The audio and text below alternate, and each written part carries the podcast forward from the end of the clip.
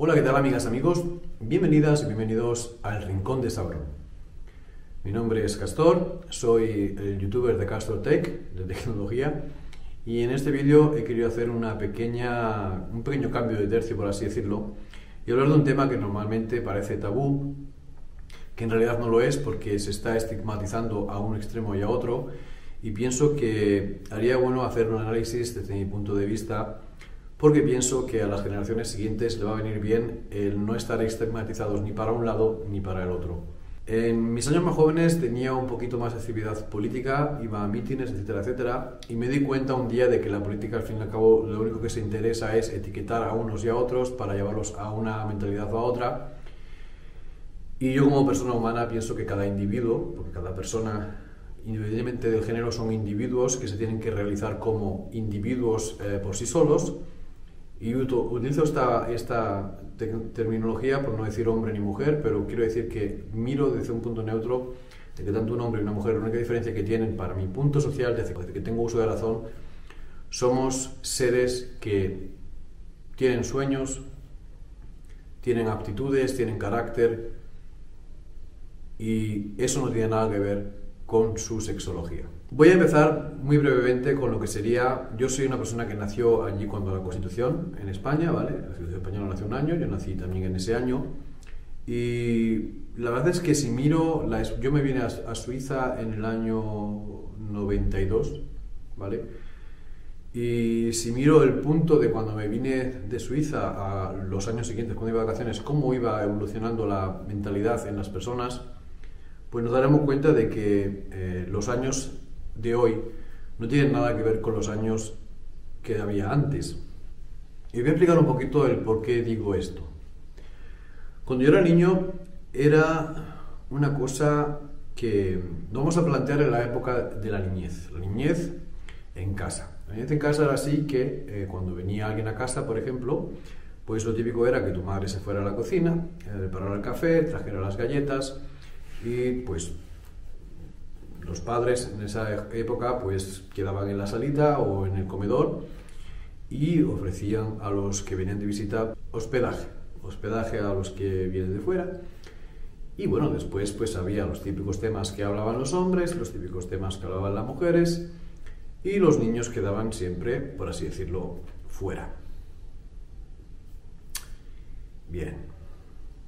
Hasta aquí creo que nos vimos todo, ¿no? Esto era el típico, lo típico que veíamos en las casas, por lo menos en mi niñez, en mi entorno. No podías opinar, si opinabas decían que los niños no se pueden meter en el tema de los mayores.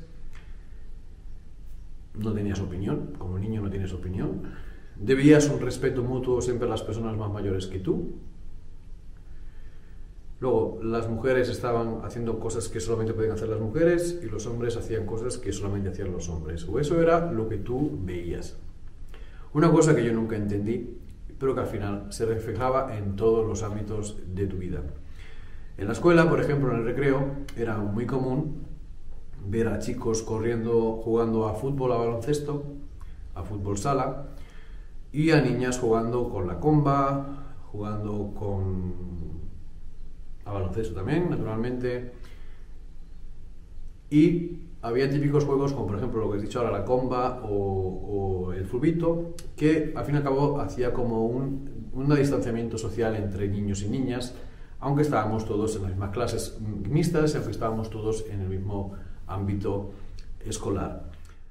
Bueno, como os iba contando, aunque era una cosa que estaba bastante, en aquella época bastante definido, era muy probable incluso ver chicas jugando a fútbol o chicos jugando a la comba. Y si nos íbamos, por ejemplo, allí donde no había tantas masas, porque la escuela al fin y al cabo está llena de muchos chicos, de muchas chicas, ibas, por ejemplo, a calles un poquito más pequeñas, donde había, por ejemplo, seis chicas y dos chicos, o cinco chicas y tres, eh, cinco chicos y dos chicas, pues veías como las chicas jugaban al fútbol normalmente en aquella calle y los chicos jugaban normalmente sin ningún tapujo, sin ningún prejuicio a la comba. Y esto es una de las cosas que, que a mí eh, siempre me ha quedado en la cabeza, de que al fin y al cabo las personas se etiquetan y según la etiqueta que se hayan puesto, se muestran a las personas en el futuro.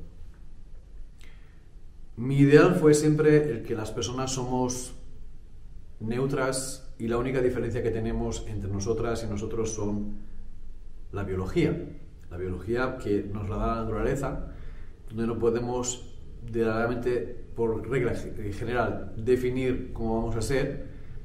Y bueno, habrá gente que se sienta bien siendo mujer, habrá gente que se sienta bien siendo hombre, hay gente que no se siente bien ni siendo hombre ni siendo mujer, y son las personas que hoy en día son transexuales que es una actualidad que está ahí, que es una cosa que hay que aceptar, al igual que hay que aceptar de que todos, hombres, mujeres, somos iguales por derechos, iguales por ideología, y la única diferencia que verdad tenemos en teoría es la biología, que esa no la podemos cambiar a no ser que seamos del género transexual, entonces sí se puede plantear hacerlo, aunque pienso que mm, eso ya es otro tema y la verdad es que el entorno es el que te hace ver si el mundo es o no es machista.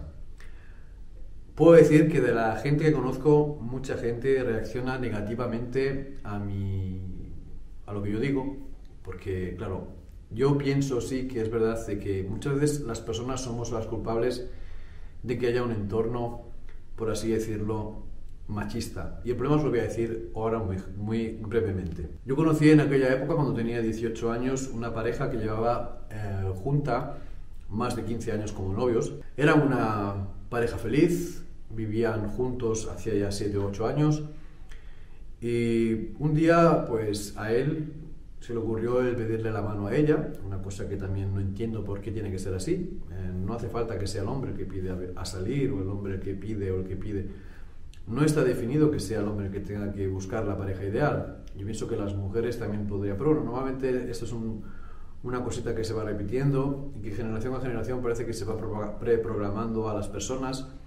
Yo siempre he dicho que eh, tanto una chica como un chico pueden pedir a salir. A mí me pidieron a salir en toda mi historia juvenil tres, tres chicas y no lo vi mal. O sea, creo que aquí hay un problema social que está por detrás, que es que lo típico que vemos en la televisión o en, las, en todos los sitios es que sea el hombre el que tenga que ir a proponerse a una mujer, tanto para salir como para ser novios, como para casarse. Y esto yo lo veo un detalle bastante feo. Yo pienso que si una persona tiene eh, el, el, sentimiento de que quiere salir con otra, independientemente de si es hombre o mujer, que se arme de valor y que vaya a conversar con esa persona e intentar establecer una conexión.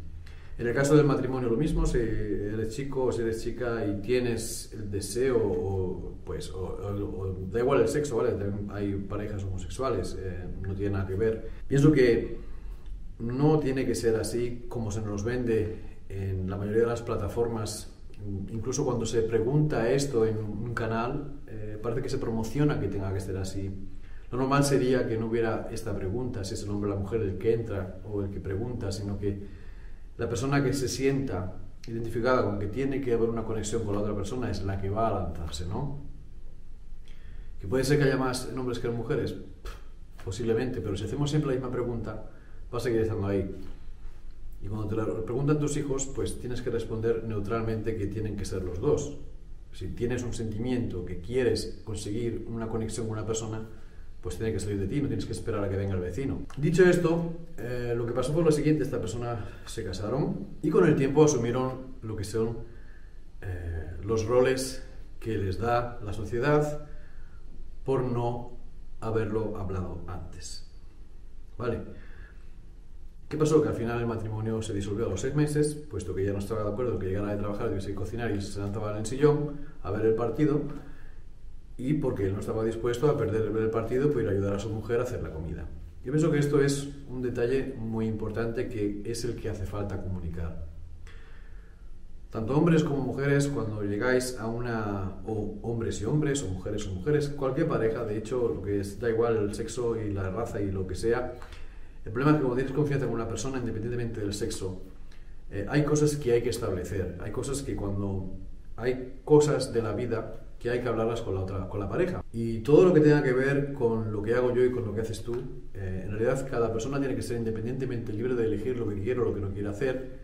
Y las cosas que no se quieren hacer, pero que necesariamente hay que hacerlas para sobrevivir, como es por ejemplo el cocinar, el lavar la ropa, el planchar, el pasar la aspiradora, el fregar el suelo, el limpiar las ventanas, el limpiar los baños, son cosas que la pareja tiene que establecer en cómo lo van a hacer entre los dos, entre ambos, la pareja independientemente del sexo, puesto que al fin y al cabo se trata de cosas que tenemos que hacer para la convivencia.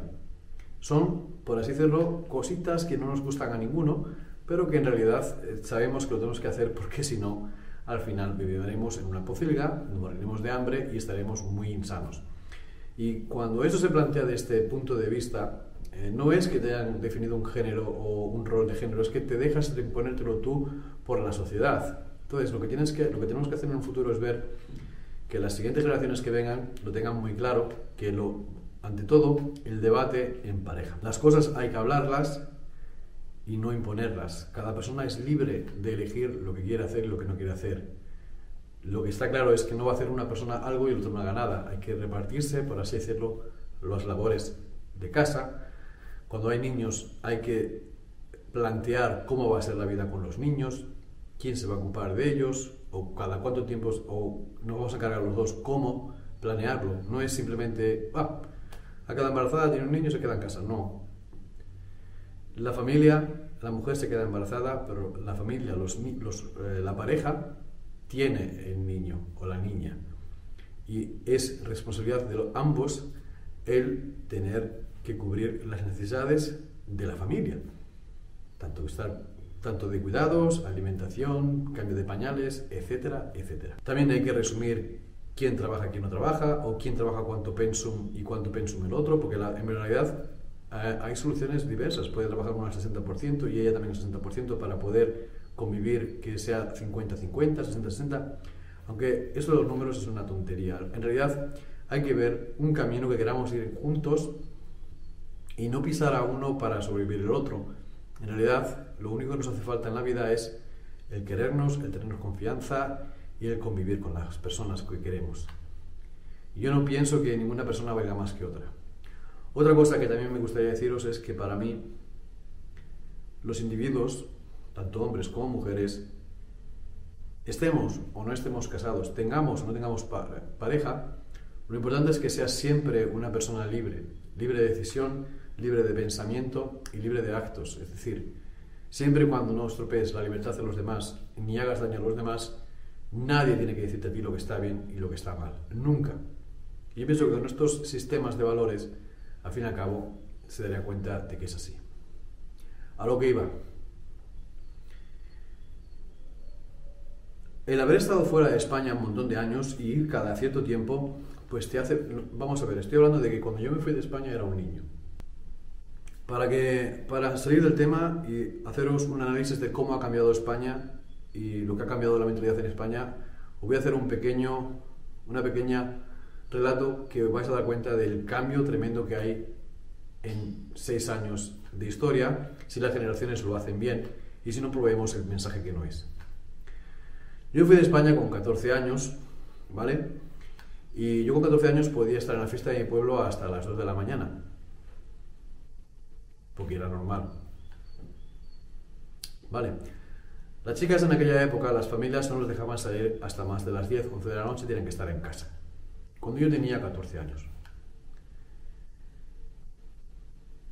Cuando pasa el tiempo, etcétera, etcétera.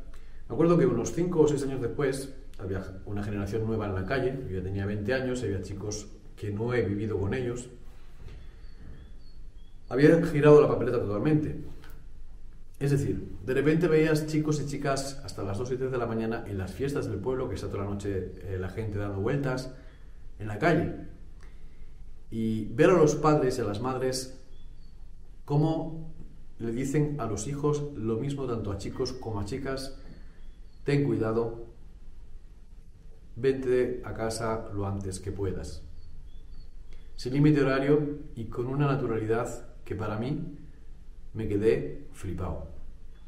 Y muchos pensaréis, ah, pues eso, esa era otra familia. Pues no, amigas, amigos, eso fue en la misma familia. Es decir, ves a un padre, a una madre, que con los años han evolucionado y se han dado cuenta de que cosas que tenían impregnadas las han ido cambiando en su, en su vida. Las personas vamos aprendiendo y con el diálogo, con el diálogo se quitan muchas fronteras. Hablando en el seno de la familia, hablando en las personas que te rodean. Ahí es donde podemos conseguir que en el día de mañana nuestros jóvenes no se pregunten si están más o menos valorados que un hombre o más o menos valorado que una mujer. Veo muchos vídeos en los que se habla de que las mujeres están desamparadas, que el mundo es muy machista y por otro lado veo muchos hombres que se quejan de que están desamparados por la ley, etcétera, etcétera. Yo pienso que esto es una cosa que se puede solucionar hablando entre hombres y mujeres, entre niñas y niños, entre personas adultas, entre personas jóvenes, sexo independientemente cual sea, entre unos y otros, con respeto mutuo y con una verdad constructiva y sin querer sacar provecho de nadie. Bueno, y para cerrar, espero que en el día de mañana nuestras juventudes no tengan que hacerse estas preguntas de si el mundo es o no es feminista o machista, sino que se pregunten si el mundo es real o irreal, que es lo que va a ser el futuro en el futuro, ¿vale? Si va a ser real o irreal, porque como tenemos tanto cosas virtuales, y creo que es un tema bastante fuerte y hoy, aunque estemos en un mundo digital, aún tenemos mucho terrenal o mucho físico aún en nuestras manos.